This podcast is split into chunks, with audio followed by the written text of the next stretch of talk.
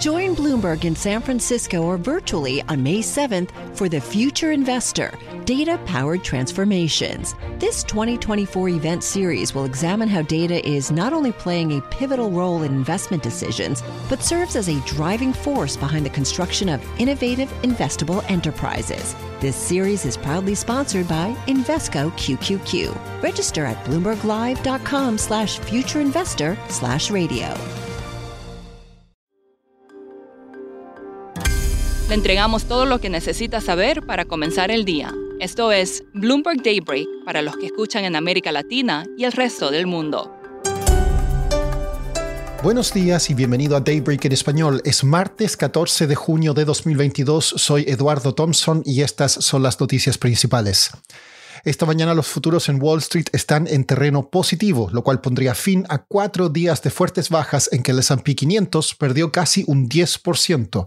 Sin embargo, Asia cerró con pérdidas y Europa está negativo. El Bitcoin está sufriendo un descenso aún más aterrador. Su precio cayó hasta un 10% más temprano hoy y el banco UBS dijo que la mayoría de los propietarios a largo plazo ahora están en números rojos. También advirtió sobre más pérdidas si los mineros de monedas comienzan a vender. Una encuesta mensual de Bank of America entre administradores de fondos reveló que el temor a la estanflación está en su punto más alto desde 2008 y el optimismo en un mínimo histórico. Los inversionistas están favoreciendo el dólar, productos básicos, salud y commodities, mientras que toman posiciones cortas en bonos, acciones europeas y de mercados emergentes y acciones tecnológicas. Mañana es la esperada reunión de la Fed y una mayoría de economistas espera que la entidad al menos considere un alza de 75 puntos básicos. Algunos, como JP Morgan y Standard Charter, incluso plantean la posibilidad de un aumento de 100 puntos básicos. Los swaps de tasas de interés sugieren más de un 70% de probabilidades de un alza de esa envergadura, aunque el consenso oficial sigue siendo de 50 puntos básicos.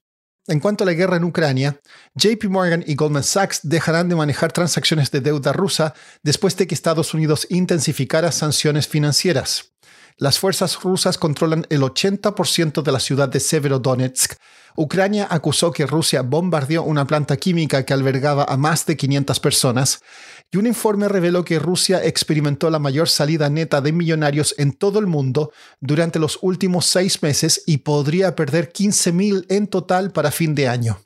Pasando a América Latina, en un esfuerzo por controlar la inflación, el Senado de Brasil aprobó un proyecto de ley que pone un tope a un impuesto a los combustibles, electricidad, transporte público y telecomunicaciones. En Ecuador, la Confederación de Nacionalidades Indígenas prometió que seguirá con protestas en todo el país. El grupo quiere que se implementen controles de precios para los bienes básicos y que se bloquee el ingreso de empresas mineras a territorios indígenas. Esta tarde se informará la inflación en Argentina y el consenso es que se aceleró por encima del 60% en mayo. Siguiendo con inflación en ese país, el mercado de renta fija argentino ha estado pasando por un momento de alta volatilidad en los últimos días. Ignacio Olivera Dol, periodista de Bloomberg News en Buenos Aires, nos explica por qué han estado circulando nuevos rumores de un default.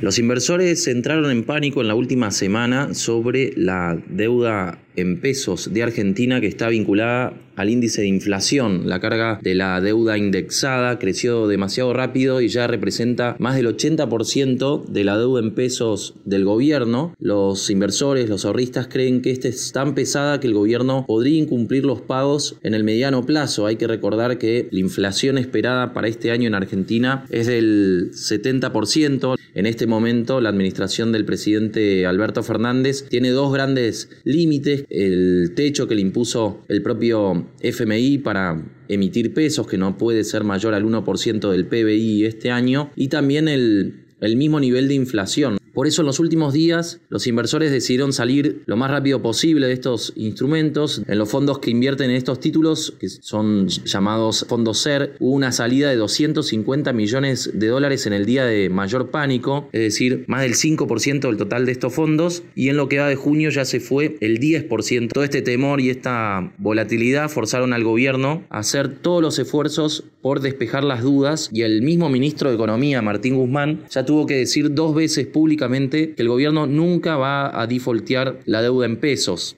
Ignacio, ¿por qué el mercado está atento a una licitación de bonos de hoy? En medio de este contexto, el gobierno va a tener que cumplir con un test este martes cuando tenga que enfrentar su licitación de bonos en pesos. El mercado está atento a la suerte del gobierno. Si la renovación de deuda es menor al 100% de los vencimientos, el gobierno habrá dado señales de que puede llegar a tener que emitir más pesos y con lo cual alimenta las dudas sobre la capacidad de pago. Si es mayor al, al 100%, entonces habrá habido señales de que al menos por ahora el gobierno puede ir sorteando estos obstáculos y financiándose en el mercado. Por último, Reuters informó que la película Lightyear de Pixar no se podrá ver en 14 países de Medio Oriente y Asia. Los Emiratos Árabes Unidos la prohibió por incluir una relación entre personas del mismo sexo. Eso es todo por hoy. Soy Eduardo Thompson. Gracias por escucharnos. Para conocer todas las noticias que necesita para comenzar el día, revise Daybreak en la app Bloomberg Professional, donde puede personalizar las noticias que desee recibir. También puede suscribirse a la versión solo audio en Spotify, Apple Podcasts o la plataforma de su preferencia. Eso es todo por hoy. Escuche de lunes a viernes Bloomberg Daybreak.